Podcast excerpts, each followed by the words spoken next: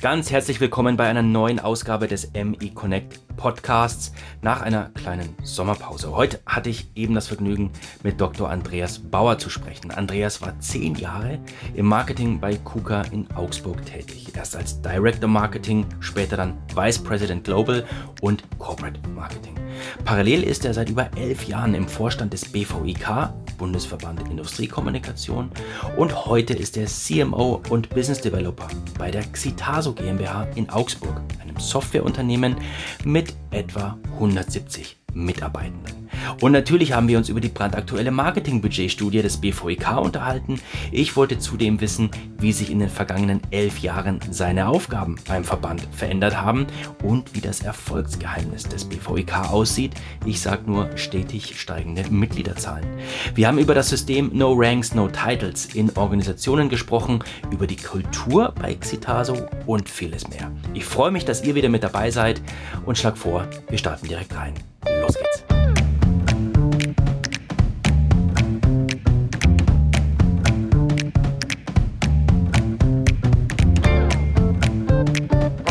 Lieber Andreas, schön, dass es klappt. Gut, dass du da bist. Du bist seit über elf Jahren ehrenamtlich im Vorstand des BVIK. Wie die Zeit vergeht, das ist ja doch eine, eine gewisse Spanne. Ähm, wie, wie hat sich denn der Verband und auch deine Tätigkeit in der Zeit seither verändert? Also das Baby BVIK äh, ist gewachsen in den Jahren und äh, am Anfang war es ja quasi wie ein Startup, Startup-Phase. Ähm, es waren ja ganz äh, viele, die daran interessiert waren und gesagt haben, wir wollen einen Austausch haben, wir brauchen eine Plattform äh, fürs B2B-Marketing, die Marketingleiter, B2B-Agenturen, irgendwie, dass man sich unterhält, Erfahrungsaustausch. Und da mhm. war es mehr so organisatorisch, wie startet man das Ganze und äh, wie gründet man einen Verband mhm. und äh, wie funktioniert das rechtlich. Äh, da haben wir auch zwei Anläufe dazu gebraucht. Und das waren so diese Basisthemen. Aber dann hat es eine Dynamik angenommen und wir sind relativ schnell auch dann strategisch geworden. Wie wachsen wir und wie können wir die Mitab, äh, die alles, äh, der Verband lebt ja davon, von den Mitgliedern, von mhm. Mitgliedern für Mitgliedern. Wie kannst du sowas institutionalisieren? Weil wenn sich vorher 20 Leute treffen, ist eins. Ja. Aber ein bundesweiter Verband ist was anderes. Und mit Hilfe, wir haben geniale Mitglieder, die alle dafür brennen. Mhm. Und dann war es eigentlich am Ende easy. Aber ich habe teilweise gesagt, ja, ich äh, bin beim BVIK und als Hobby äh, bin ich Marketingleiter bei KUKA damals, ähm, weil es wirklich ähm, schon anstrengend war, aber riesen Spaß gemacht hat und auch mir ja. viel gebracht hat. Also der BVIK, wenn ich recht informiert bin, Andreas, ist es ja nach wie vor so, dass ihr steigende Mitgliederzahlen verzeichnet. Ja, also auch, das auch in der Pandemiephase, letztes Jahr, dieses Jahr, ja. wo wir Krisensitzungen hatten, was machen wir jetzt? Äh, müssen wir Beiträge aussetzen? Mhm. kriegen keine neuen Mitglieder? Müssen wir unsere Mitarbeiter in Kurzarbeit schicken? War alles nicht der Fall. Mhm. Wir haben Mitgliederzuwachs in der Phase gehabt, ähm, was sehr erfreulich ist, weil die Leute diesen Mehrwert, wie kann ich vorgehen, diesen Austausch so geschätzt haben, aber komplett überraschend. Also ich habe meine Wette verloren. Ich habe gesagt, naja, gut, in der Pandemiezeit wird jetzt äh, alles sparen, äh, ja. wird, wird jetzt äh, eine Firma und eine Agentur jetzt nicht auch noch eine Verbandsmitgliedschaft neu machen, gerade mhm. in der Zeit. Und es war genau das Gegenteil. Wir sind mittlerweile ja über 1000 B2B-Marketeer.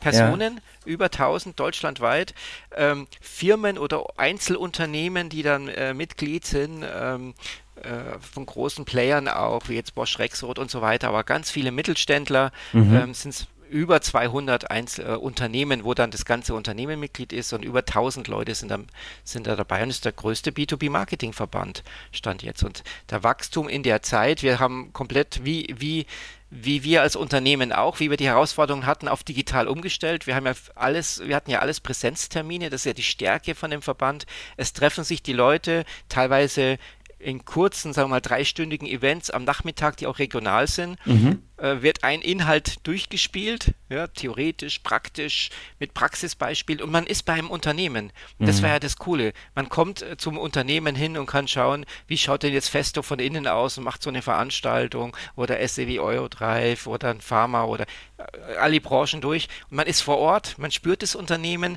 es ist der Marketingleiter vorne, erzählt so, was läuft. Mhm. Das Coole ist, er erzählt auch, was nicht läuft. Mhm. Fettnäpfchen. Mhm. Also nicht, ich bin der Beste, hier äh, Rosenträger aufsetzen, sondern Leute, das ist ja mal richtig schief gegangen. Ja? Mhm. Und das äh, in einer, da, da braucht man gewisse Vertrauensbasis und trotz der Größe ist die da und diese kleinen Präsenzveranstaltungen war der Kern. Und jetzt kam die Pandemie.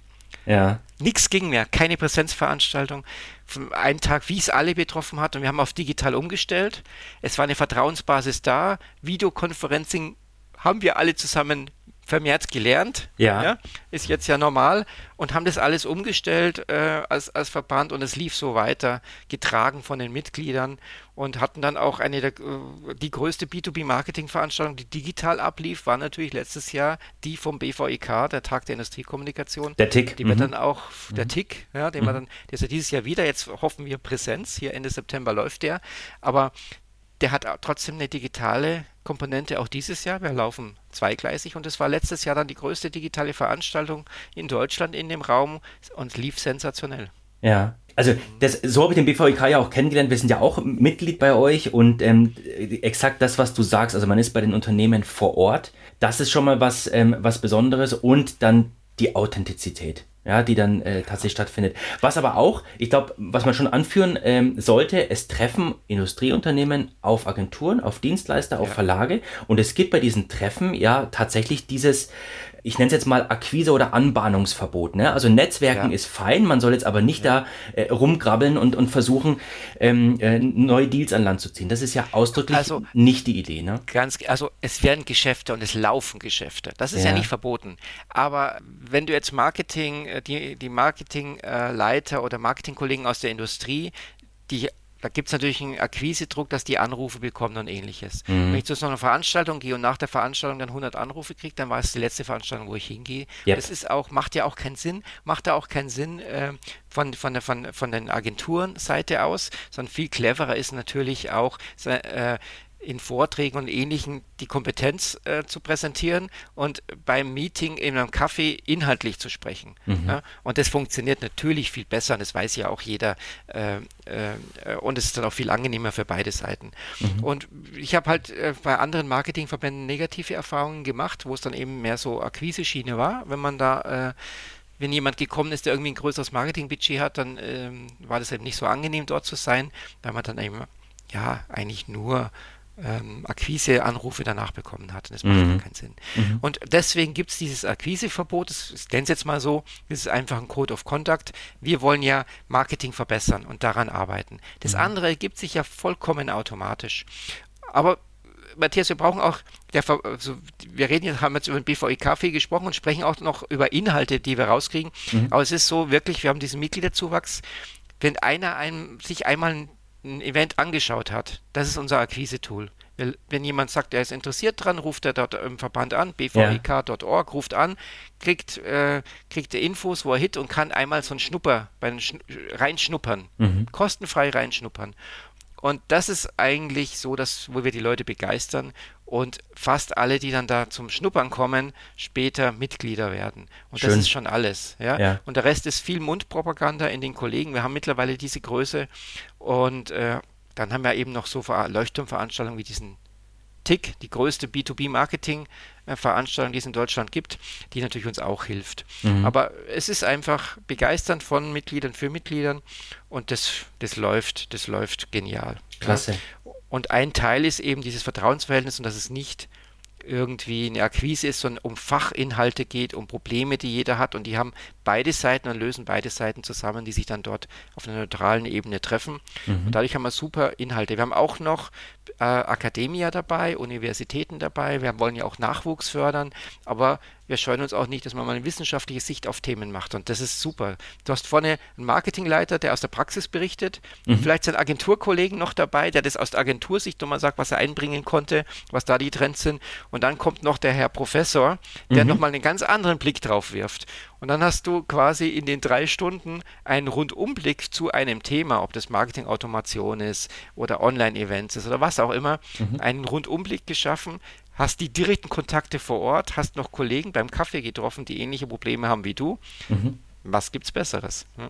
Absolut. Jetzt hast du schon äh, ein, zwei Themen angesprochen, denn was den BVIK ja auch auszeichnet, ist die Tatsache, dass ihr Seminare, Workshops, Fortbildungen anbietet zu Themen, die sich ja aktiv die Mitglieder wünschen. Was steht denn da aktuell auf dem Wunschzettel? Also was, was den Kollegen unter den Nägeln brennt und wo es eben vielleicht auch keine Lösungen gibt oder wo ein Austausch ist. Und wir haben sehr viele Themen, die natürlich irgendwie ums sagen wir mal, datengetriebene Management gibt. Also die Marketingleiter stehen ja auch vor der Herausforderung, ob das Budgetverhandlungen oder anders sind, haben einmal gibt es so Rechtfertigungsdruck, also was bringt denn, was ist denn jetzt der Mehrwert vom Marketing im Unternehmen? Wir müssen sparen, jetzt willst du noch mehr Mitarbeiter haben oder äh, da eine externe Agentur einsetzen und was bringt denn das Ganze? Mhm. Und da haben wir viele Themen, die sagen, okay, wie können wir da helfen? Wie können wir entweder Benchmarks schaffen, also externe Zahlen, die die, die Kollegen nutzen können, um zu verargumentieren, oder wie kann man auch mehr, mehr Daten einbauen, die auch jetzt einen CFO oder einen CEO oder wer auch immer äh, da die, die entscheidend sind, mit überzeugt und auch, dass man eben das Controlling einführt. Das sind zum Beispiel ganz aktuelle Themen. Mhm. Ähm, datengetrieben heißt ja nicht, dass man alles kreativ und all diese Themen aufgibt, die da drumherum sind, ja, die ja. aber sind halt schwerer zu verargumentieren. Man, äh, und im B2B äh, haben wir halt die meistens die Schwierigkeit, dass es lange Entsche Entscheidungszyklen sind. Ja, Im B2C äh, äh, wenn du bei Ferrero bist, äh, laufen am Abend Werbespots und du könntest, kannst fast schon in Echtzeit, aber kannst im Prinzip die nächsten Tage schon sehen, wenn, wie die Aktion verfangen hat, eine mhm. Abverkaufsaktion. Mhm. Im B2B Bereich gibt es ja äh, bei manchen Kollegen, die Anlagen verkaufen, da ist der Entscheidungszyklus bis zu fünf Jahren. Mhm. Also du machst eine Aktion und fünf Jahre später ist der Erfolg.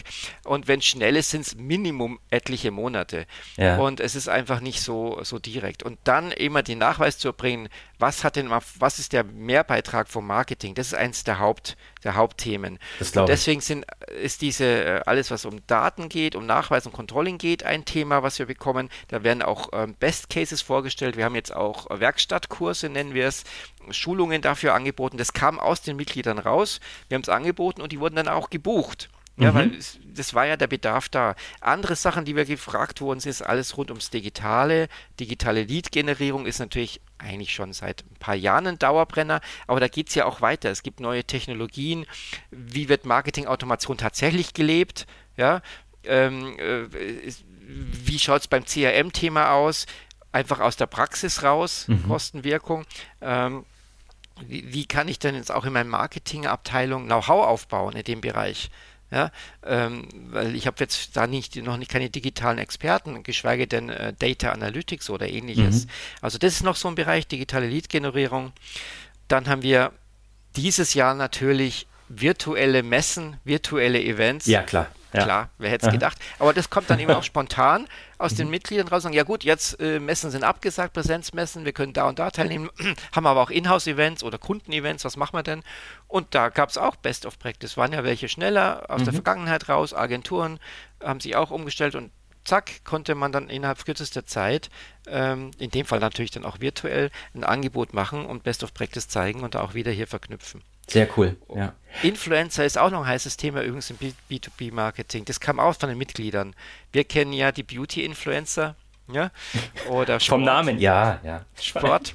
Ja. Ach, du kennst sie nicht? ich folge denen nicht so, aber gut. ja, wollt ihr jetzt nicht zu nahe treten? Schon passiert. Nein, man kennt es natürlich aus dem Konsumgüterbereich, aber was ist, wie schaut es jetzt aus im Industriebereich, im B2B-Bereich? Mhm. Was ist da Influencer-Marketing? Ähm, wie schaut es dann wirklich in Social Media aus? Und da tut sich ja etliches. Es gibt mittlerweile Agenturen, die da Leute vermitteln. Mhm. Und wie kann ich auch sowas als Mittelständler aufbauen? Und was bringt es mir denn eigentlich? Und wir hatten da schon Erfahrungen. Das ist, war so ein, noch ein spannendes Thema, fand ich. Ähm, wie man da reingeht, weil es eigentlich auch ein ganz altes Thema ist. Business to Business lebt ja von den ähm, von den Kontakten mit den Kunden. Mhm. Ja, äh, ist also schon von jeher oft, sehr oft, ja meistens Direktvertrieb. Ja? ja. Also lebt ja eigentlich von dem Influencertum, aber jetzt, wie kann man das übertragen ähm, und Social Media Influencer für sich einsetzen, auch in dem Bereich und nützt es, nützt es nichts? Das fand ich auch nochmal ganz spannender Aspekt. Das glaube ich. Von den Mitgliedern äh, aufkam und wo es ja auch Best-Practice-Beispiele gibt. Mhm. Sehr stark, sehr stark. Ähm, was mich ganz besonders interessiert, ich glaube, aktuell kam eure ganz äh, brandfrische B2B-Marketing-Budget-Studie raus, die ihr veröffentlicht habt. Oder sie, sie ist kurz davor. Kannst du schon was über die wesentlichen Erkenntnisse daraus berichten. Ja, exklusiv, Matthias, exklusiv für, für, für, für deine Podcast-Zuhörer. Also B2B-Marketing-Studie ähm, bin ich schuld, dass es die gibt, habe ich mal initiiert. Äh, ich wurde von, äh, von meinem CFO gefragt, äh, Andreas, das Marketingbudget ist zu hoch. Ähm, mach's doch mit der Hälfte, was ist da los? Ich vereinfache das jetzt Ganze, ja. ja. Aber äh, was sind denn die Benchmarks?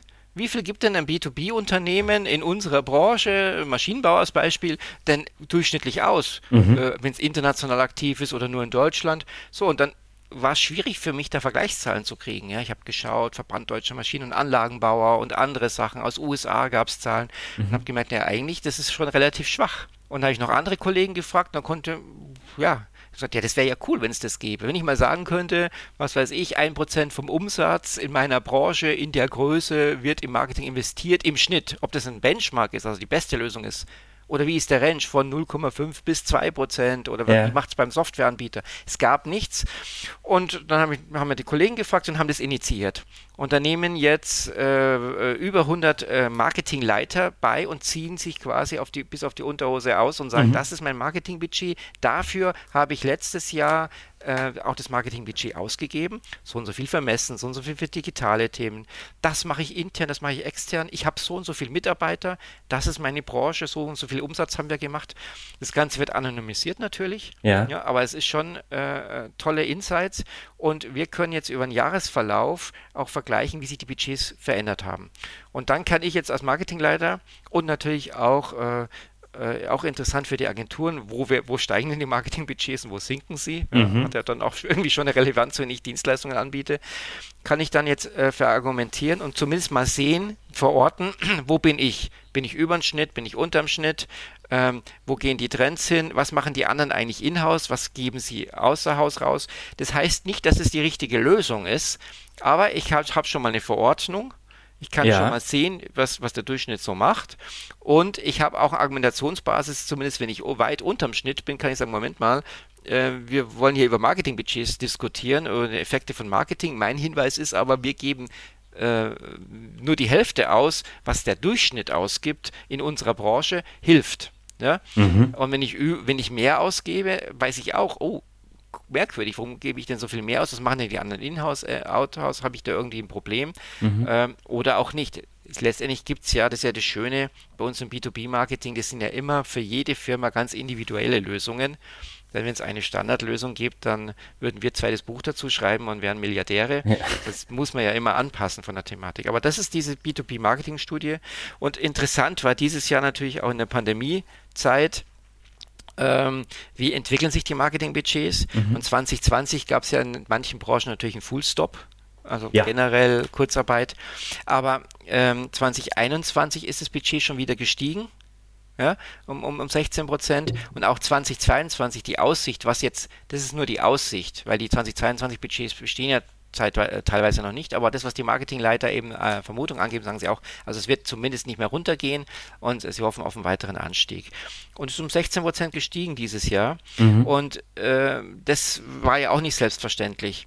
Und was jetzt interessant war ja, dass die Bedeutung vom Marketing gerade in der Pandemie eigentlich gestiegen ist. Ja, und es äh, gab zwei Effekte. Altbewährtes wurde komplett hinterfragt ja. Die Marketingbereiche hatten neue Möglichkeiten, aus der Not natürlich getrieben, weil jetzt die Messe XY nicht mehr möglich war und der Kundenevent XY und man das hinterfragt hat und neue Digitalisierungsmöglichkeiten gegeben hat. Und ich meine, es gibt ja den Spruch, was hat die Digitalisierung da am meisten vorangetrieben? Ja, was die Bundesregierung, war der Netzausbau, war es der CEO, war es der CTO im Unternehmen, war, mhm. haben Kunden getrieben? Nein, es war die Pandemie natürlich, die das aus der Not getrieben hat, aber das ist für, fürs Marketing eben ein positiver Effekt. Mhm. Und das hat man auch gesehen, dass gerade im digitalen Bereich schon seit vielen Jahren, auch schon vor der Pandemie, die Ausgaben steigen. Also äh, ungefähr vom Marketingbudget, Pi mal Daumenwerte jetzt, ein Drittel gibt man im Digital aus. Digital heißt Social Media, Homepage, heißt auch wirklich Werbung oder andere digitale, äh, also Online-Werbung oder mhm. andere Strategien. Ein Drittel der, der Budgets sind ausgegeben. Und es ist jetzt jedes Jahr gestiegen, die letzten Jahre. Und ähm, vor, vor vielleicht drei Jahren war man bei etwa 20 Prozent schon angelangt von, von ganz wenig kommend. Mhm. Jetzt ist man beim Drittel angelangt mittlerweile. Da gibt es sicherlich auch einen Pandemie-Effekt drin, könnte ich mir vorstellen. Aber die Tendenz ist positiv. Ja. ja. Ich glaube, in, in, der Studie werden ja auch so Themen abgefragt, wie jetzt äh, ganz konkret das Thema Content Creation. Ob das ein, ein Themenfeld ist, ob da vermehrt rein investiert wird, outgesourced wird oder baue ich mir eine Mannschaft intern auf. Ähm, Gibt es da Insights, die du teilen kannst? Also erstens mal ist es eins der Top-Trendthemen auch, die, wie du gefragt hast, was so die Trends von den Mitgliedern sind, ja. ist natürlich, ich sage jetzt mal, das alte Wort Content Marketing, wie man es auch immer diese Themen nennt und Storytelling, ähm, ist generell ähm, immer noch ein, ein Top-Thema, wie man es denn wirklich umsetzt. Mhm. Ja? Also wie macht man das in der Praxis? Und da kommt das Thema auch, wie macht man es ressourcentechnisch vertretbar? Weil da hast du ja das Thema, auf der einen Seite muss viel im Haus passieren, weil du ein gewisses Know-how hast, wenn es jetzt um Technik geht, im B2B-Bereich um bes bestimmte fachspezifische Themen. Auf der anderen Seite ähm, macht es Sinn, Themen outzusourcen. Und wie mache mhm. ich die Schnittstelle, wie mache ich das Briefing und wie baue ich äh, an Content auf, einmal generiert in verschiedenen Bereichen äh, eingesetzt. Mhm. Ja? Und also das ist einmal ein Trendthema. Und äh, vom, vom, vom Trend sehen wir auch, dass da viel in-house gemacht wird, aber das ist, hat auch Briefing-Charakter. Ja? Okay. Denn de, die Ausspielung in die Kanäle ist dann, ist, ist dann das Thema, dass das auch sehr viel mit Agenturen gemacht wird. Ich würde gerne vom BVIK mal zu deinem jetzigen Arbeitgeber äh, kommen, Andreas. Denn wir kennen uns ja noch aus Tagen, da hattest du die äh, Marketing-Gesamtverantwortung bei KUKA Deutschland. 14.000 Mitarbeiter, KUKA, ja, für, für alle, die es äh, äh, nicht wissen. Heute bist du aber in der Softwarebranche zu Hause bei der Xitaso GmbH mit 170 Mitarbeitern, glaube ich, roundabout, ja, ja oder Mitarbeitenden, ja, sollte ich sagen. Was sind die Unterschiede im Marketing, wenn wir das mal vergleichen, Maschinenbau versus Software as a Service?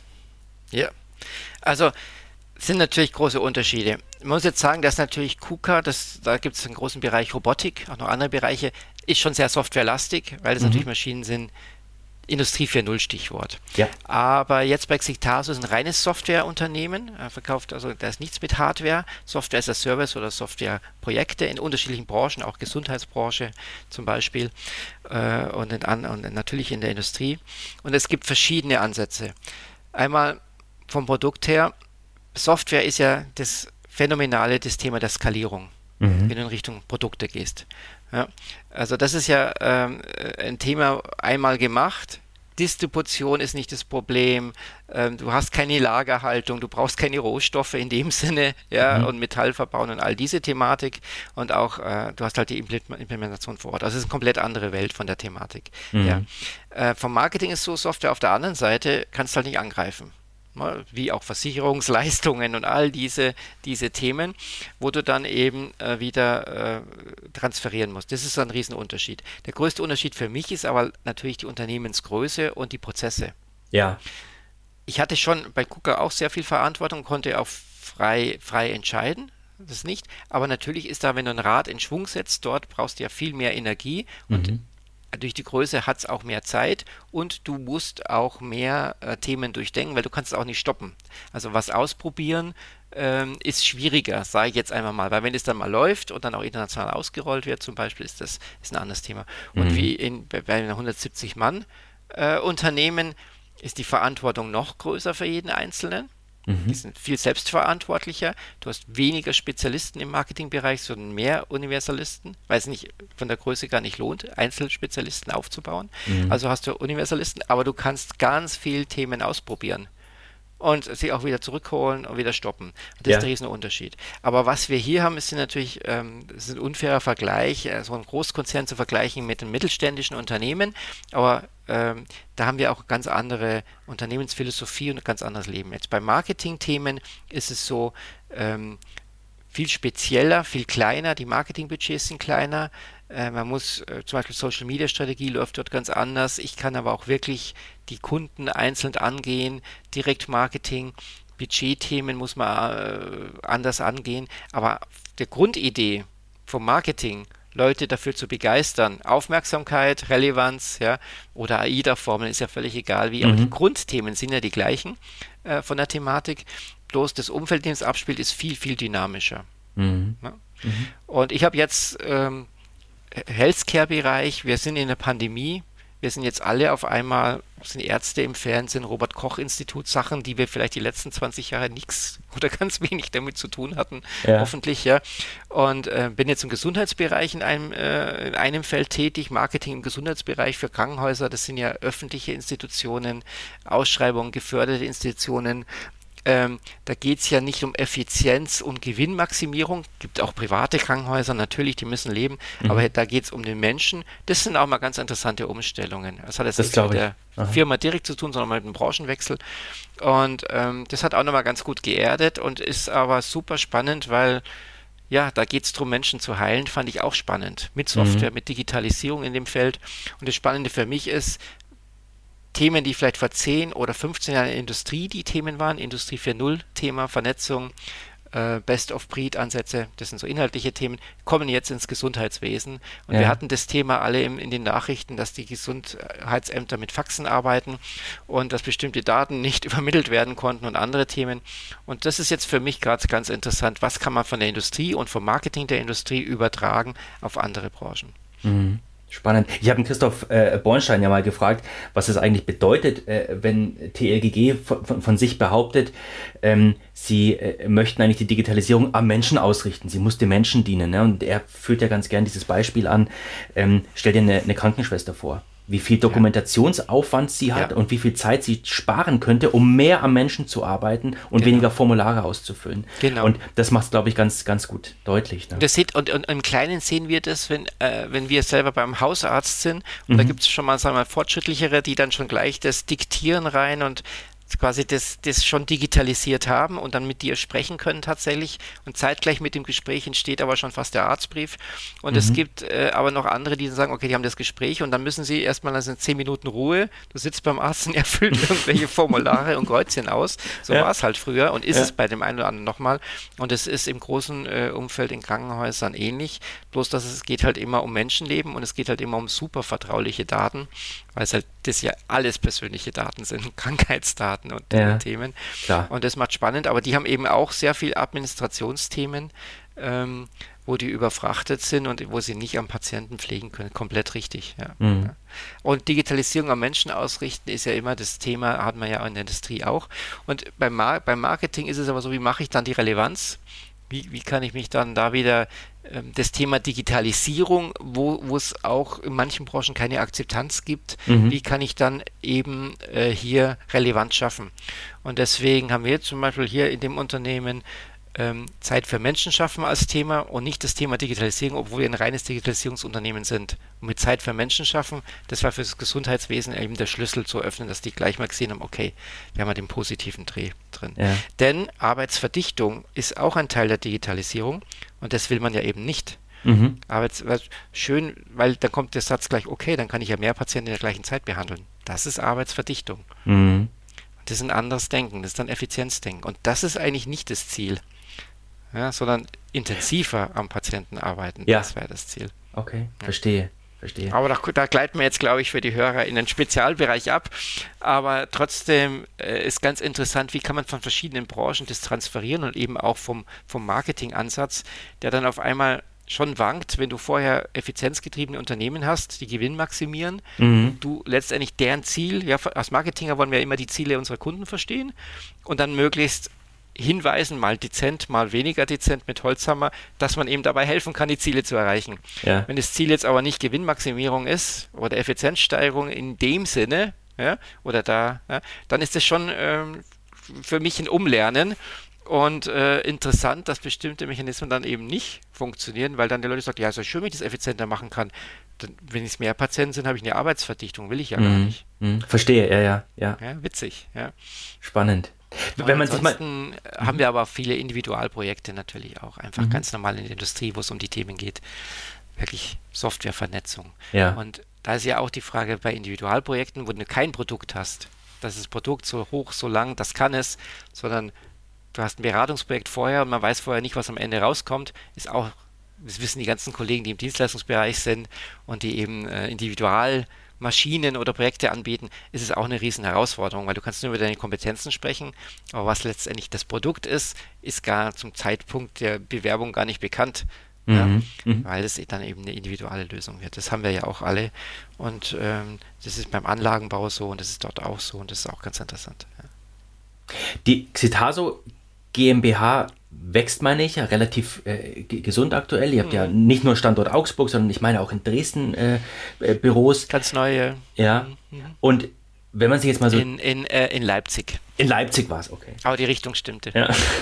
Aber wenn man sich mal so die, die offenen Stellen anschaut, also der, der Rollen und der Funktionen, die ihr ähm, sucht und besetzen möchtet, dann sucht ihr die Data Scientists, ihr sucht natürlich IT, Security Experts, ähm, ja. die UX-Experten, aber auch HR-Profis, die einen Fokus haben auf agile Personalentwicklung. Ja. Wie leicht oder schwer fällt euch das denn, hier die, die Young Talents wirklich zu gewinnen? Denn solche Leute werden ja auch von den ganz Großen aktuell gesucht, ne? bei IBM, bei Google und so weiter. Genau, Amazon, alle mhm. äh, und auch, ähm, auch andere große wie Automobilisten, BMW und Audi und Porsche und so weiter. Mhm. Äh, und alle großen Unternehmen suchen genau äh, IT-Spezialisten, Data Scientists, IT-Security, alle diese Themen. Wie kann man als Mittelständler dagegen an, da Top-Leute zu bekommen? Und das, der interessante Thema ist hier, wir haben hier äh, gut ausgebildete Leute, die sich nach dem Studium eigentlich aussuchen können. Die eigentlich in dem Fall ähm, positiv sozusagen, sie sind Mangelware und alle buhlen um sie. Mhm. Ganz große und viele, viele kleine natürlich auch. Und äh, was, was hier die äh, Unternehmensgründer, äh, die äh, Familie Huckenberger sich angeschaut hat, ist, dass sie gesagt haben, okay, wir können jetzt nicht nur konkurrieren auf das Thema, was verdienst du, mhm. Euro, Cash, sondern wir müssen wirklich auf die Philosophie gehen, was willst du mit deinem Leben machen, wie willst du arbeiten, wie willst du arbeiten und sind, haben das Thema Selbstbestimmte und Selbstorganisation auf die auf die Ebene gehoben. Selbstorganisation, also man, man hat es schon mal gehört oder mal gelesen oder New Work und all die Themen, ja, die Modewörter. Ja. Ist schön, wenn man das mal hört und liest und jeder sagt, ja klar, und mit Homeoffice und ich kann meine Zeiten freier machen und so. Aber ein selbstorganisiertes Unternehmen, das ist nochmal wirklich ganz was anderes. Selbstorganisiertes Unternehmen heißt, dass die un alle Mitarbeiter quasi sich selbst organisieren, wohin gehen sie, welche Kunden gehen wir an, wie gehen wir sie an, wie hoch ist unsere Arbeitslast. Ja? Mhm. Es gibt ja natürlich ein paar Rahmen, weil äh, das, die Firma muss irgendwie Gewinn machen. Mhm. Ja? Das wird ganz transparent gemacht. Selbstorganisation heißt transparent. Mhm. Du kannst dich ja nur selbst organisieren, wenn du absolute Transparenz hast. Und ähm, das äh, ist super spannend.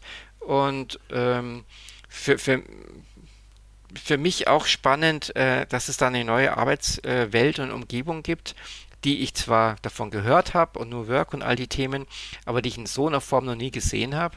Und da bin ich, äh, ich bin ja jetzt noch nicht seit zig Jahren dabei, bin ich immer noch teilweise mit äh, staunend dabei. Mhm. Und es ist genau der richtige Weg, um diese Leute, und zwar das sind ja Leute, die jetzt nicht, äh, sagen wir mal, äh, über 50 sind, schon über den Sinn des Lebens philosophieren und sagen, was macht man jetzt noch und ich möchte was Sinnvolles tun und sowas, ja, oder Midlife-Kreis und ähnliches, sondern wir reden hier von Studienabgängern oder jemand, der dann erst nach dem ersten Job wechselt. Also Leute äh, unter 30 oder um die 30. Und die sind so, so reflektiert, dass sie sagen, nein, ich möchte ein selbstbestimmtes Arbeiten haben. Ja. Und äh, das ist komplette agile Prozesse gibt und dass es hier ähm, eben dann auch keine Titel, keine Ranks gibt, keine äh, ganz wenig Hierarchie, mhm. ja, äh, in dem Sinne, es gibt ein paar rechtliche Aspekte, die man natürlich berücksichtigen muss, ja, äh, wer darf jetzt einen Millionenauftrag äh, unterschreiben, ja, aber vom Prinzip her, äh, Selbstorganisation heißt absolute Transparenz, heißt dass es sich agil ändern kann. Dadurch kann keine, keine feste Struktur drin sein und heißt absolute Transparenz, sonst kann ich ja nicht mit, mitsprechen. Mhm. Transparenz heißt eben auch, dass jeder weiß, was zum Beispiel wie die Gehaltslevel sind, dass jeder weiß, äh, wie, wie schaut die aktuelle Situation aus, wo macht man Gewinn, wo macht man Verlust, wie viel Gewinn wird gemacht und wie viel verdienen die Eigentümer dran. Mhm. Transparent. Da gibt es nichts nichts äh, hitten, Agenda. Okay. Und jeder kann mit seiner Kompetenz eben mitmachen und sich einbringen, und zwar selber. Und auch seine Zeit bestimmen. Natürlich muss er am Ende irgendwie Projekte machen, Ja, mhm. Gibt es auch ein Thema und, und darauf Stunden buchen. Und das funktioniert in meinem Softwareunternehmen, die ja ähm, an verschiedenen Themen arbeiten, agil, kann man das umsetzen. Äh, und ist das erste Unternehmen in der Form, das ich erlebt, die es wirklich machen und nicht nur drüber sprechen. Aber das Ganze ist ein Experiment auch noch. Also sowas gibt es ja. in Deutschland nicht viel. Und wir haben sehr viele, also nicht Kunden, sondern viele Leute, die sich es anschauen, vor Ort einfach sprechen und sagen, welche Erfahrungen habt ihr damit gesammelt? Gibt es da auch Größen, wo es nicht funktioniert? Kann man sowas mit 1000 Leuten auch machen? Mhm. Und das sind jetzt die Erfahrungen. Wir haben so einen starken Wachstum, wo wir auch sagen, okay, wahrscheinlich muss, geht es jetzt auch so weiter oder ab einer gewissen Größe hast, brauchst du Strukturen. Es ist schwierig, du kannst nicht mit 170 Leuten basisdemokratisch arbeiten, so musst du wieder Gruppen trennen und mhm. solche Sachen. Das ist gerade ein spannender Weg. Mhm. Und im Marketing ist es dann auch so. Ja, Transparenz heißt ja auch, ich muss ja, oder wir müssen ja, was wir im Marketing machen, auch Transparenz machen. Es gibt eine Marketing-Community, da kann jeder mal mitmachen. Mhm äh, muss schon irgendwie, natürlich, er muss einen Beitrag leisten. Also nur reinhören und Mosern geht nicht. Und er muss einen Inhalt geben. Und dann muss er sich entscheiden, habe ich da einen Mehrwert? Selbstorganisation heißt, bringe ich einen Mehrwert ins Marketing ein. Ja. Das heißt, ich habe nicht meine Marketingabteilung, sondern ich habe Leute, die selbst organisiert sagen, ich möchte da mitarbeiten und ich kann einen Mehrwert liefern. Mhm. Und dann kann man argumentieren. Und dann geht es sehr schnell um Kompetenzen ja, und das ist äh, super interessant, aber es gibt, es kommt eben ein Mehrwert raus. Und es ist absolut dann getragen im Unternehmen, was du machst und wie du es machst. Mhm. Ne? Kam es denn schon vor, Andreas, dass sich da Leute vielleicht auch mal, ich sag mal, überschätzt haben? So nach dem Motto, ja, ich kann im Marketing was beitragen und dann stellt man fest, äh, war jetzt eher nichts?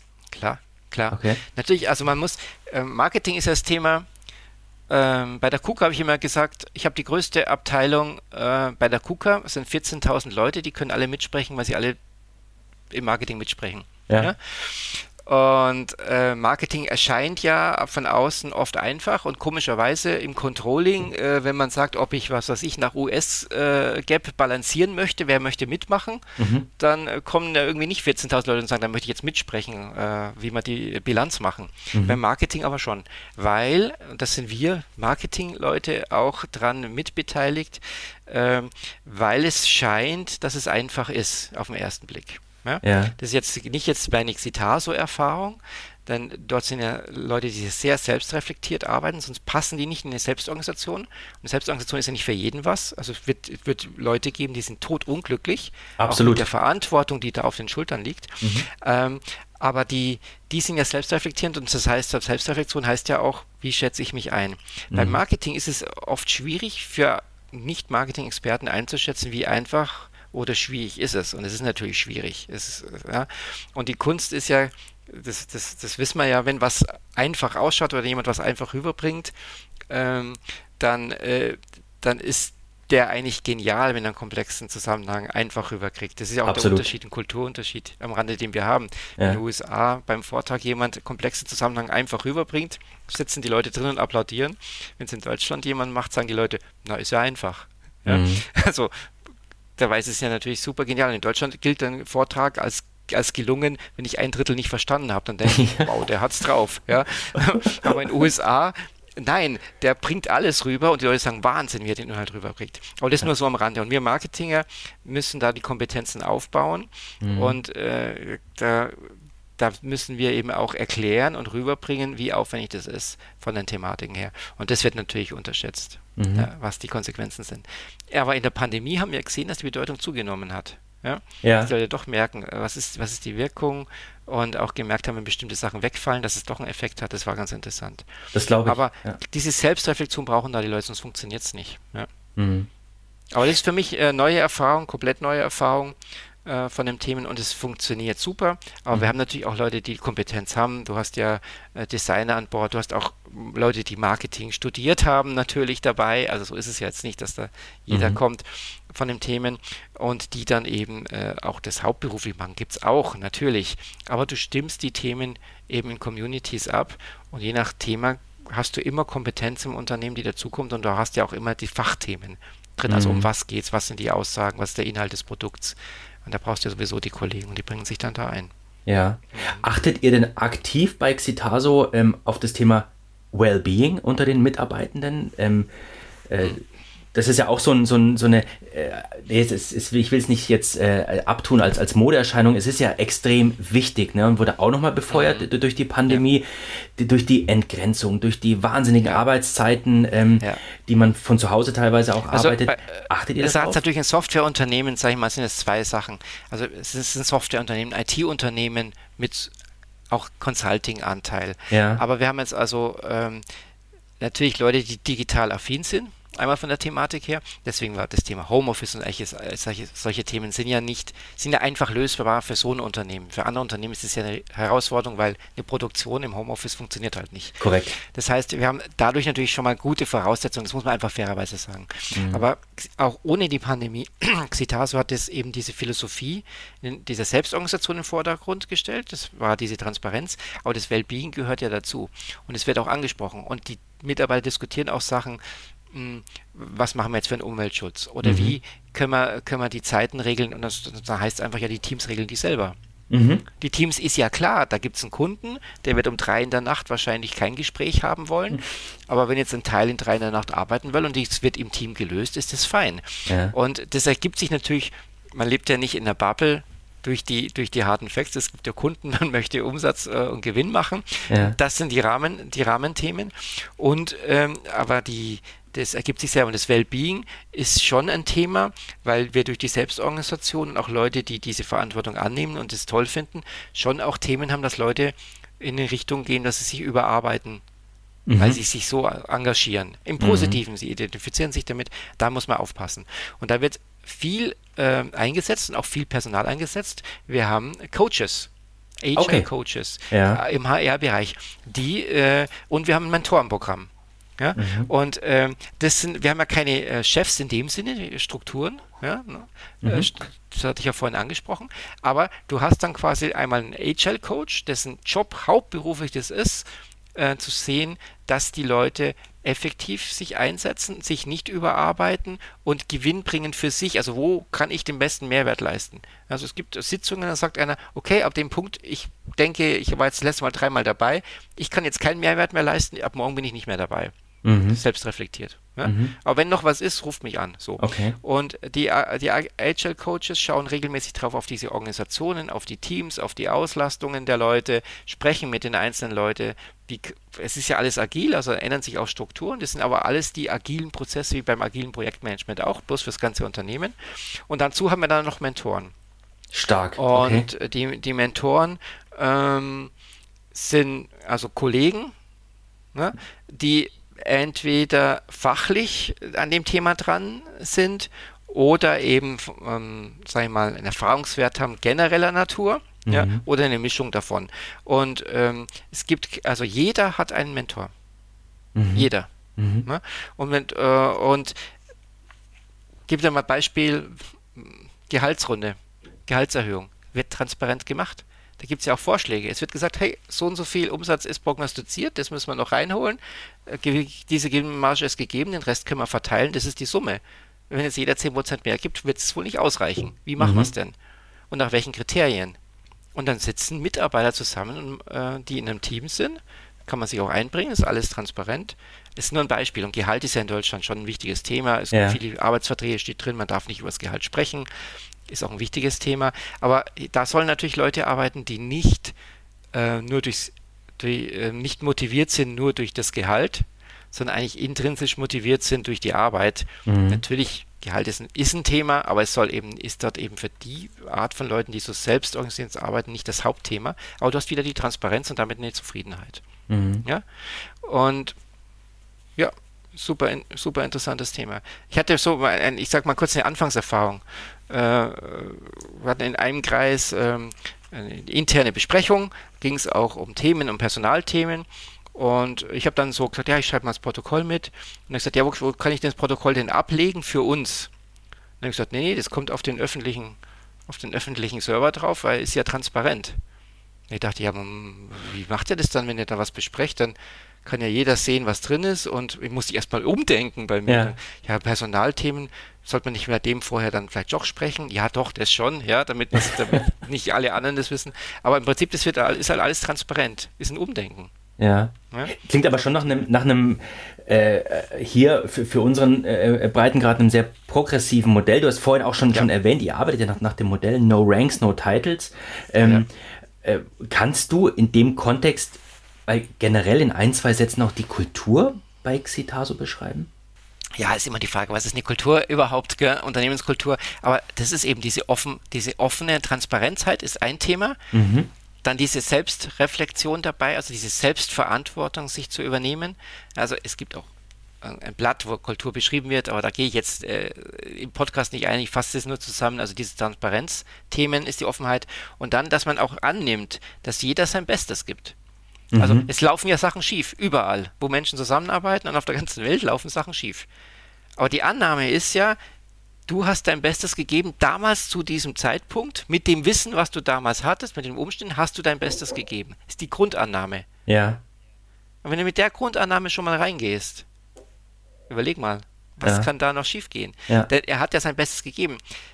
Hätte er noch mal mehr nachfragen können? Nein, er hat ja sein Bestes gegeben, es war ihm nicht bewusst. Mhm. Ja ja, von den Themen her. Und mit der Grundannahme, wenn man das vielleicht mal so reingibt, plus das, was ich gesagt habe mit der Selbstorganisation und der Transparenz, ähm, das ist so die, die Grundphilosophie. Und was wir haben, also wir haben, äh, wir wachsen, wir haben Neukunden, aber wir haben eben auch viele bestehende Kunden. Und das Witzige ist, dass die Kunden am Anfang damit gar nicht so viel anfangen können. Nicht jeder Kunde. Mhm. So der eine oder andere findet es vielleicht ganz cool oder andere sagt dann, findet es vielleicht auch ein bisschen merkwürdig aber die Kunden mittlerweile dann nicht nur quasi die Produkte von uns oder die Softwareleistungen oder Beratungsleistungen, IT-Konzepte, IT-Umsetzungen, was weiß ich, Industrie 4.0 Themen, Vernetzung oder auch für Maschinensoftware, die embedded ist, machen wir. Mhm. Äh, äh, ja, äh, nachdem die die Leistungen sehen und, und auch begeistert sind, kommen die auf dieses Kulturthema. Und jetzt haben wir auf einmal Kunden, die sagen, Moment mal, kann ich das bei mir im Entwicklungsteam mal stückweise einführen? Oder wie macht ihr das agile Projektmanagement? Oder wie macht ihr das andere? Natürlich ist der Sprung das gesamte Selbstorganisation zu groß, aber Teile davon. Und auf einmal spricht man über diese Themen. Mhm. Ja? Äh, die kommen bei uns quasi noch mit, mit dazu. Und wenn nachdem wir gesehen haben, es funktioniert, läuft's. Ja? Cool. Und übrigens, ja. äh, du hast äh, schon Kontakt mit Xitaso gehabt und du wusstest es nicht, denn jeder, der eine Waschanlage fährt, ähm, in Deutschland, ähm, da ist äh, auch Citaso-Software dahinter. Oder wenn du beim Augenoptiker bist und von Zeiss dir irgendwie deine Augengerät vermessen wird oder so, da ist Xitaso drin mhm. und in ganz vielen Unternehmen. Bloß man kennt die Marke natürlich nicht, ja. weil sie ja dann quasi ja. versteckt ist. Aber dieses im, neben den, der eigentlichen Leistung kommt das ein Paket mit und am Anfang ist es den Kunden gar nicht wichtig. Also im Marketing kann ich damit gar nicht so viel werben. Er will ja eine Software haben. Und da ist ihm gar nicht klar, dem Kunden, dass wir dadurch natürlich sehr gute Mitarbeiter haben und bestimmte Mitarbeiter haben.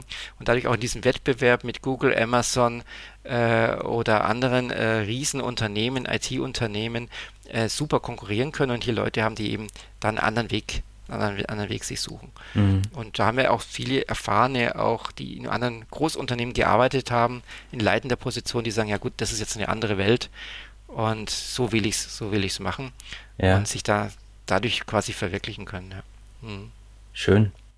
Was motiviert dich denn als, als, als Mensch für deinen, für deinen Job täglich das Maximum zu geben? Ja, also es gibt Tage, da brauche ich auch einen Liter Kaffee am Morgen. So ist es ja nicht, dass man ja. jeden Tag aufsteht und sagt, hurra, schön, dass ich arbeiten kann. Mhm. Aber natürlich grundsätzlich bin ich schon auch, wenn was, wenn was funktioniert, wenn was klappt. Ja, du tüftelt an Sachen mit Leuten zusammen. Und im Marketing sehen wir ja auch einen Erfolg von der Thematik. Und im Marketing machen wir ja oft Sachen, die sichtbar sind nach außen. Also eine Homepage, eine Messeveranstaltung, eine Marketingkampagne oder auch irgendeine Logik der Argumentation, wo der Vertrieb dann sagt, hey, das funktioniert super, ja, wir kriegen mhm. die, die, die, die Inbound-Leads rein oder sonstige Themen. Und also wenn was klappt, da holt man natürlich wahnsinnig viel Motivation raus. Also der Mensch lebt schon auch von Lob und Kompliment und im Marketing können wir uns die holen ja. durch den Erfolg. Ja, also das finde ich super und natürlich, wenn man auch seine äh, eigenen Ideen einbringen kann und die dann auch gewertschätzt werden und umgesetzt werden. Also das sind die Themen, da hole ich wahnsinnig viel Motivation raus und ein ganz anderer Teil ist unabhängig davon, egal was, wo man wer wie was macht, sind ja die Kollegen. Wenn man mhm. sich überlegt, wie viele Stunden, wie viel Zeit man mit Kollegen verbringt, also die meisten von uns, wenn man nicht allein Arbeiter ist irgendwo und jetzt gerade Homeoffice, okay, schwierig, aber im Prinzip, äh, und das hat ja auch einen, einen großen Wert. Und ja. äh, da hole ich, ähm, das ist sowohl bei Xitaso als auch bei KUKA, super Kollegen dort, ähm, die, dieses Umfeld, da hole ich viel Motivation aus. Das ist für mich wichtig. Das heißt, andersrum gesagt, wenn das Umfeld nicht passt und die Arbeit super attraktiv ist, wird es mir nicht passen, mhm. sondern es muss beides zusammenkommen, weil beides wichtig ist. Das funktioniert ja nicht. Und ähm, für manche ist ja sogar dieses Umfeld sogar noch wichtiger wie die Arbeit selbst. Mhm. Äh, ähm, würde ich jetzt nicht so teilen, aber man kann sich ja nicht immer alles aussuchen. Ne? Ich bin vielleicht in der glücklichen äh, Lage, dass ich mir ein bisschen das äh, auch aussuchen kann, wo und wie ich arbeite. Aber das Umfeld ist auf jeden Fall super wichtig und wenn das nicht passt, da wird äh, schwer, ne? Ja. Dann wird es, egal was man da für eine Arbeit hat, wird schwer. Ja. Und deswegen würde ich ja, äh, oder mache ich auch so, ich suche eigentlich die Sachen nach dem Umfeld aus. Und wenn das Umfeld dann nicht passt, dann hast du ja nochmal den Versuch, dein Umfeld zu ändern, wenn es in deiner Macht steht. Ja. Ein bisschen, ja. Wenn du Abteilungsleiter bist, wo, dann hast du ja so ein bisschen die Möglichkeit, dein Umfeld zu ändern. Aber wenn das nicht ist, dann wird es haarig. Dann sollte man äh, das Umfeld ändern. Ne? Mhm. Hast du Vorbilder, die dich begleiten? Ja, jetzt beruflich nicht direkt. Äh, meine Eltern sind natürlich sind Riesenvorbilder, aber die Antwort wirst du öfter, wenn du die Frage stellst, ja. Aber ähm, je, komischerweise, je älter ich werde und eigene Kinder, wenn man hat, dann wird das noch mal, kriegt es nochmal eine ganz andere Dimension, die ja. eigenen Eltern und wie die das, die Sachen angepackt haben und was nicht. Und man entdeckt ja auch immer mehr, auch, auch manchmal negative Themen, wo man sagt, oh, das, das habe ich ja doch von meinen Eltern, hätte ich nie gedacht, ja. Aber das ist, das ist ein riesen, das ist ein riesen Vorbild und Motivation für mich auf jeden Fall. Ja. Mhm. Wenn dir junge Leute begegnen, ähm, Nee, nochmal Schritt zurück, Andreas. Also Eltern wurde auf die Frage noch nie geantwortet, ehrlich gesagt. Ehrlich? Nein. Und, und, ist ja äh, traurig. Ja, ja vielleicht ist es traurig, aber, viel, aber viele sagen, äh, nee, so Vorbilder direkt habe ich gar nicht, was ja völlig fein ist tatsächlich. Ne? Aber ich finde die Frage einfach spannend. Ähm, äh, also das Beste ist ja auch, man, man schneidet sich, man hat nicht ein Vorbild, sondern schneidet sich natürlich von vielen was zusammen, wie so ein, wie so ein Puzzle-Bild. Ja, klar. Ja, ja. ja. Ähm, und dann, dann kommt man wahrscheinlich schon, dass man sagt, bei dem das, bei dem das. Aber meine Eltern sind tatsächlich ein großes Vorbild für mich. Und mhm. ähm, wie gesagt, hat vielleicht auch was mit, mit dem Alter zu tun. Und wenn man selber äh, äh, Eltern ist und dann erlebt man ja alle Phasen mit mhm. seinen eigenen Kindern, vom Kleinkind bis zum Erwachsenen. Und immer hat man ja irgendwo im Hinterkopf die Themen, wie haben das denn eigentlich meine Eltern gemeistert? Mhm. Wie war ich denn eigentlich so? Oder was haben die sonst gemacht? Und was haben die mir alles mitgegeben? Und Offenheit und die Themen. Ja. Und das kann ich auf jeden Fall so sagen. Schön. Bei mir, ja. ja. Was würdest du den jungen Menschen raten, die sagen, Mensch, äh, ich würde auch irgendwie ganz gerne in die Richtung Marketing gehen, vielleicht mal am Horizont, ne, so eine CMO-Stelle oder sowas. Was, was rätst du denen?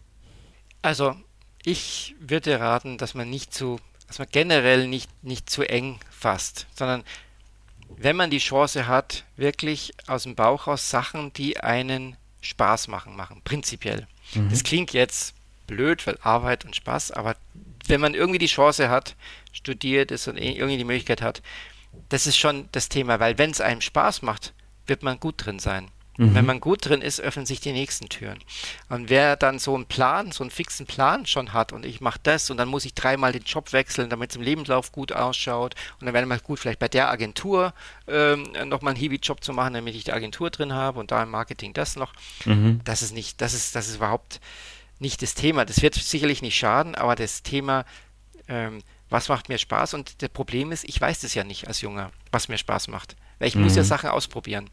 Mhm. Wenn ich natürlich jetzt am Anfang eine Sache finde, die mir super Spaß macht, würde ich nicht sagen, probier noch 20 andere Sachen aus und bleib mal dabei, wenn es dir super Spaß macht, wieso wechseln? Ja. Aber ein bisschen durchprobieren muss man. Und das ist wirklich so, was macht einem Spaß am Anfang und nicht festsetzen auf ein Thema und nicht zu früh spezialisieren. Wir brauchen in den Abteilungen im Marketingbereich natürlich Spezialisten. Data Analytics, um mal ein ganz abstruses Beispiel zu nennen, äh, wo in vielen Marketingabteilungen noch nicht so viele gibt, oder Designer natürlich und so weiter. Mhm. Aber zu früh spezialisiert. Äh, also ein guter Spezialist ist ja auch jemand, der vorher ein guter Universalist war, der den Gesamtzusammenhang kennt.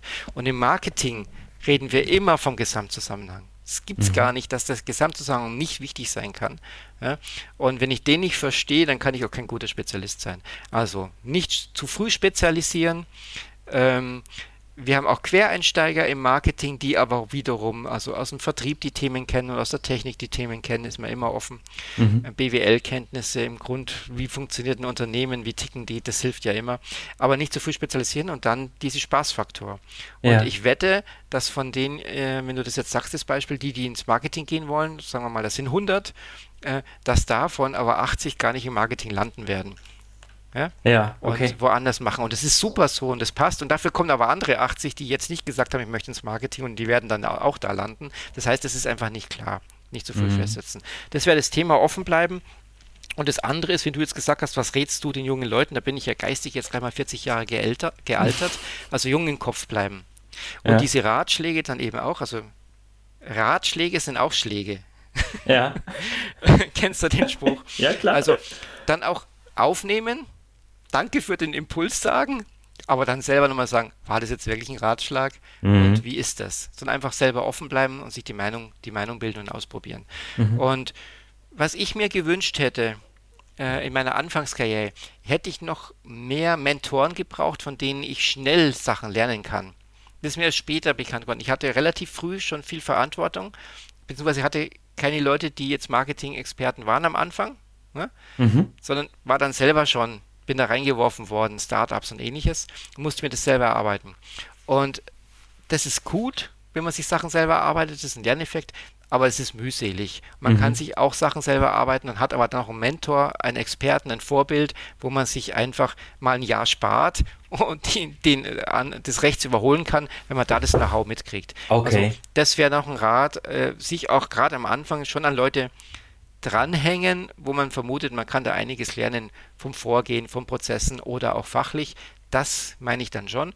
Mhm. Das ist ja nicht mit Spezialisierung gemeint, sondern einfach, ich ähm, mache nicht jede Erfahrung selber, wie Prozesse laufen, sondern schaue mir die von erfolgreichen Leuten ab. Und das mhm. werden halt so Mentoren im Bereich, in der Firma äh, super wichtig oder ein Geschäftsführer, von dem man sich Sachen abschauen kann, weil man da einfach wahnsinnig viel Zeit spart. Wenn wir haben ja leider nur eine beschränkte Zeit hier auf dem Planeten. Und wenn du dann aber zehn Jahre brauchst, um die Erfahrung selber zu machen und stattdessen das vielleicht in drei Jahren machen könntest, ist das schon Sollte ein ganz nutzen. guter Tipp. Ja, ja. ja. Die, was uns, glaube ich, alle äh, äh, trifft, ähm, die, die Welt der Kommunikation, aber auch ne, die digitale Welt, die ja ein großer Teil davon ist, sind ja inzwischen rasend schnell geworden. Ähm, ja. Was mich interessiert, wie, wie kommst du runter? Also was tust du, um irgendwie bei, bei Sinnen zu bleiben ähm, in diesem Kontext? Ja, also das ist wirklich eine riesen Herausforderung. Ähm, die Geschwindigkeit und die Menge an Informationen, ähm, auch teilweise nicht tief, sondern nur Trigger. Mhm.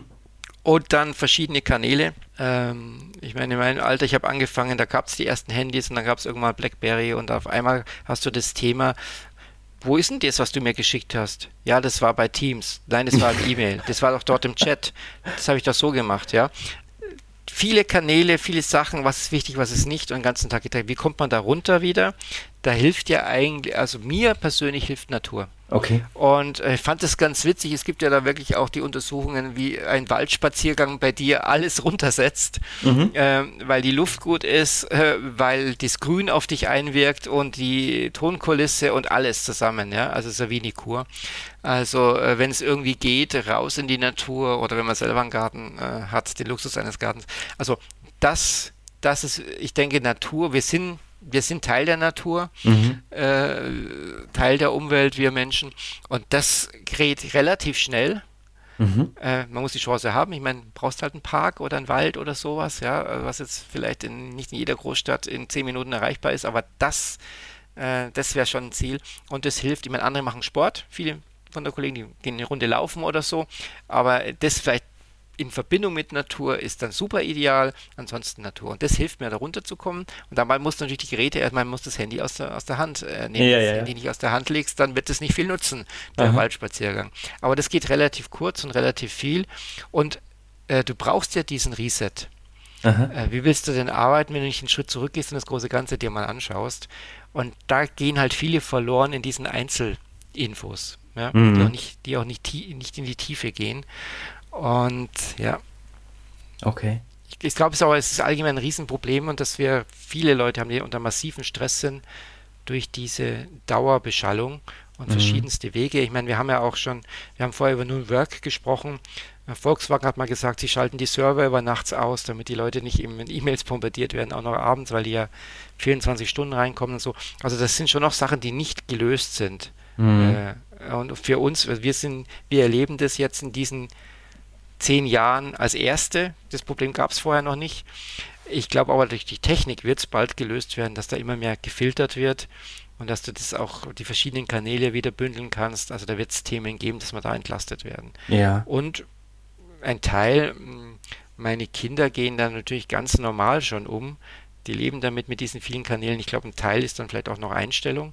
Mhm. Äh, ähm, aber dieses Rücksetzen und auch mal ausmachen ist da wichtig.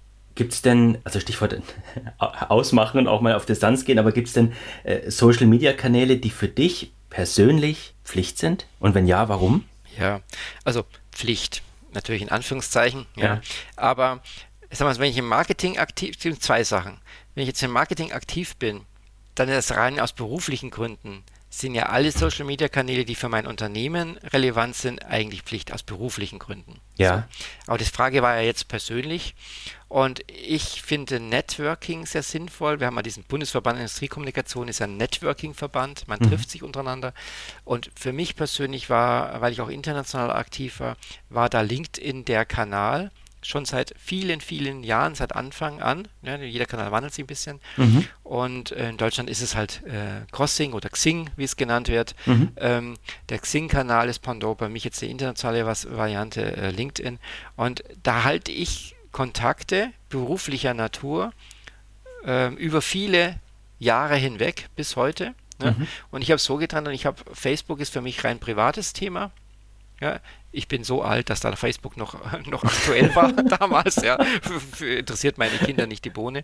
Ja. Aber eben meine Generation ist da drin, äh, so rundum, auch jüngere. Und das ist aber dann rein privat. Und LinkedIn ist eben der, für mich der, der mir auch was bringt. Ich kann ja abstellen, ich sehe, wann Leute Geburtstag haben, ich sehe auch, was sie posten. Ich muss es aber nicht anschauen. Ja. Und habe aber den Kontakt. Ja, und das ist halt äh, finde ich super hilfreich und eben über Kontinente hinweg, so dass man, wenn man selbst Leute, Bekannte in den USA oder so nicht getroffen hat, trotzdem den jederzeit anrufen könnte, weil man eben seit zehn Jahren in LinkedIn hin und wieder mal äh, ein Like oder einen Kommentar geteilt hat. Und das finde mhm. ich super spannend. Schön. Und deswegen finde ich das wichtig und ist so eine gute Mischung, Kontakte zu halten. Man lebt ja von Networken. Ja. ja. Absolut. Du warst ja jetzt eben erst im, im, im Urlaub, Andreas. Gibt es irgendein Ding oder eine, eine Sache, ohne die du nie in Urlaub fahren würdest? Ein Ding oder eine Sache? Ja, also, pff, also der Urlaub ist mal wichtig. Notfalls fahre ich dann auch, wenn ich hinfahren kann, ohne dieses Ding oder die Sache. Und du meinst jetzt sicherlich nicht die Kreditkarte, weil sonst wird es halt auch langweilig im Urlaub, wenn du kein Geld nicht dabei hast. Aber für mich ist Musik wichtig. Ah, okay. Also, Guck, würde ich unterschreiben. Ja, Mhm. Und ähm, also so ein äh, Player, was heute dann dummerweise das Handy ist, das ist schon wieder eine Gefahr, weil dann musst du das Teil in die Hand nehmen. Aha. Aber die Kopfhörer mit, mit einer Playlist, ähm, ähm, ich finde Spotify ganz cool und habe auch sonst jede Menge. Und dann gibt es einen Soundtrack. Und das ist ja wieder, wir hatten auch vorhin, wo fährt man runter, ja? Und ähm, ich fand diesen, diesen Begriff, äh, Bayerische Rundfunk hatte mal so einen Claim, der Soundtrack of Your Life. Mhm. Das finde ich ganz witzig. Du kannst ja wirklich mit Musik Stimmungen erzeugen und das einfach Gefühle nochmal intensivieren, wenn du im Urlaub bist und dann kannst du das eigentlich nochmal maximieren, wenn du deinen richtigen Soundtrack dabei hast. Ja. Und das hilft mir auch, auch zum Abschalten. Ja. Super, schön. Würde ich absolut unterschreiben. Ähm, gibt es denn eine, eine Person, um mal zum, zum Abschluss auch zu kommen, Andreas, ähm, gibt es denn eine äh, Person, die du in unserem ähm, Industrie-Marketing-Talk in dem Podcast gerne mal hören würdest? Fällt dir da jemand ein? Fallen mir mehrere Personen ein. Also, was mich persönlich äh, vom Lebenslauf super spannend war, wo ich was gehört habe, wo ich gedacht habe, der Lebenslauf äh, sieht so, sieht eigentlich so aus von jemand, der es nicht in, in die Mitte der Gesellschaft schafft, sondern wirklich am Rande steht äh, und heute äh, Leiter von einem Marketing von einem großen Indus internationalen Industrieunternehmen ist, ist der Kai Halter, mhm. den ich persönlich gut kenne. Ähm, da fand ich den Lebenslauf, also das muss man selber rauskriegen, aber unglaublich. Und ja. das finde ich jetzt auch wieder witzig, was der dann da, da durch diese Lebensgeschichte einbringt und wie er Sachen angeht. Äh, mhm. auch, auch im B2B-Marketing und in dem Umfeld. Also Kai Halter von EBM Papst? Vom EBM, ja, ja, genau, sorry, okay. ja. ja. Und ähm, dann fand ich nochmal super interessant, ganz anderes Thema, Politikberater, aber Politik ist wichtig für uns alle, ja. Ähm, der Van der Laar. Der Van der Laar hat ja den Barack, war ja live dabei beim Barack Obama und als Marketinger hat man ja das verfolgt, weil das ja die ersten Zeiten waren, wo Social Media äh, positiv und negativ beeinflussend. Äh, da waren die Anfänge äh, beim Wahlkampf, wie man Social Media einsetzt, wie, die von Tür zu Tür gehen, auch Data Analytics machen, ja. solche Themen. Und das ist ja, wir, wir reden jetzt im Marketing, nutzen, ziehen auch alle Strippen. Aber wenn es um Politik geht, finde ich es natürlich super spannend und auch teilweise erschreckend, ja, Meinungsbeeinflussung. Mhm. Aber das sind ja Top-Themen, die wir haben, äh, auch in Deutschland immer aktueller werden. Wie werden die Meinungen beeinflusst? Auch vielleicht auch mit negativem Touch oder ja. skrupellos, ja. Ähm, ähm, äh, wir hatten das Brexit-Thema und all die Sachen, aber das fände ich auf jeden Fall, das ist, gehört ja zur Allgemeinbildung, wie werden wir beeinflusst von den Themen jenseits, sind ja Marketing-Elemente eigentlich, mhm. aber in dem Fall zu hinterfragen. Und da finde ich den Fandela ganz cool, weil der wirklich äh, weiß, von was er spricht, weil er live dabei war bei den Themen. Und das ist dann auch nochmal ganz interessant von jemandem zu sehen, der da wirklich der war damals bei Barack Obama ja dabei, wie ja. er das gemacht hat. Ja? Und nicht nur bei Barack Obama, er war ja auch auf dem Tag der Industriekommunikation in Fürstenfeldbruck. da habe ich, hab ich ihn nämlich live gesehen, ja, tatsächlich. Ja, da hatte ich ihn auch live gesehen, ja. ja. Und den Tag der Industriekommunikation in Fürstenfeldbruck kann man ja nur empfehlen, um nochmal den Werbeblock zu machen.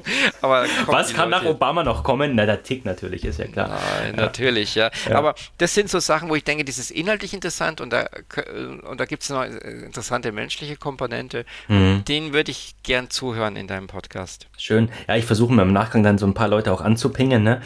Die Liste ist schon recht, recht lang, aber ich bin immer, immer äh, offen für, für neue Kontakte. Hat ja auch nicht jeder Zeit und Lust. Ne? Aber danke für die Tipps, ganz super. Danke auch für das Gespräch, Andreas. Hat mir ganz, ganz viel Spaß gemacht, viele, viele Insights geliefert. Ähm, und ähm, freue mich schon, wenn wir uns dann bei einer BVEK-Veranstaltung oder zu anderer Gelegenheit wieder persönlich treffen. Ähm, danke, dass du dabei warst. Alles Gute und bis bald. Danke, Matthias, und bis bald. Tschüss. Tschüss, ciao, danke dir.